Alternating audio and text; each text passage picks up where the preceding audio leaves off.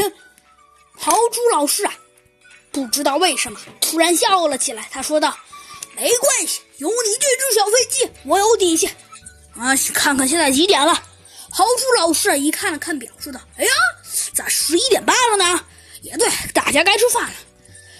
不过你呢？”豪猪老师用余光瞥了一眼小鸡墩墩，说道：“你这只小飞机就不用吃饭了。”啊，啥？不让我吃饭？小鸡墩墩呐，很惊讶的问道：“ 哎呀，不是不让你吃饭，我就告诉你，就是呢，你这只小飞机吧，说起来看着还挺萌的。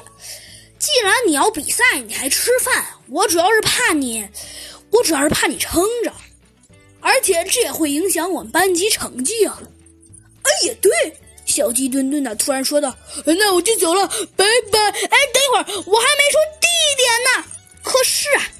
墩墩啊已经疯跑了出去。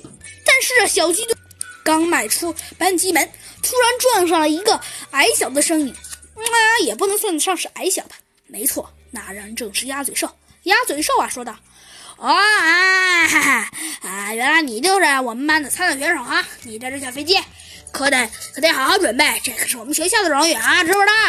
呃呃呃呃，知道了。小鸡墩。这个鸭嘴兽校长突如其来的撞击给吓了一大跳，他说道：“呃，知道了。”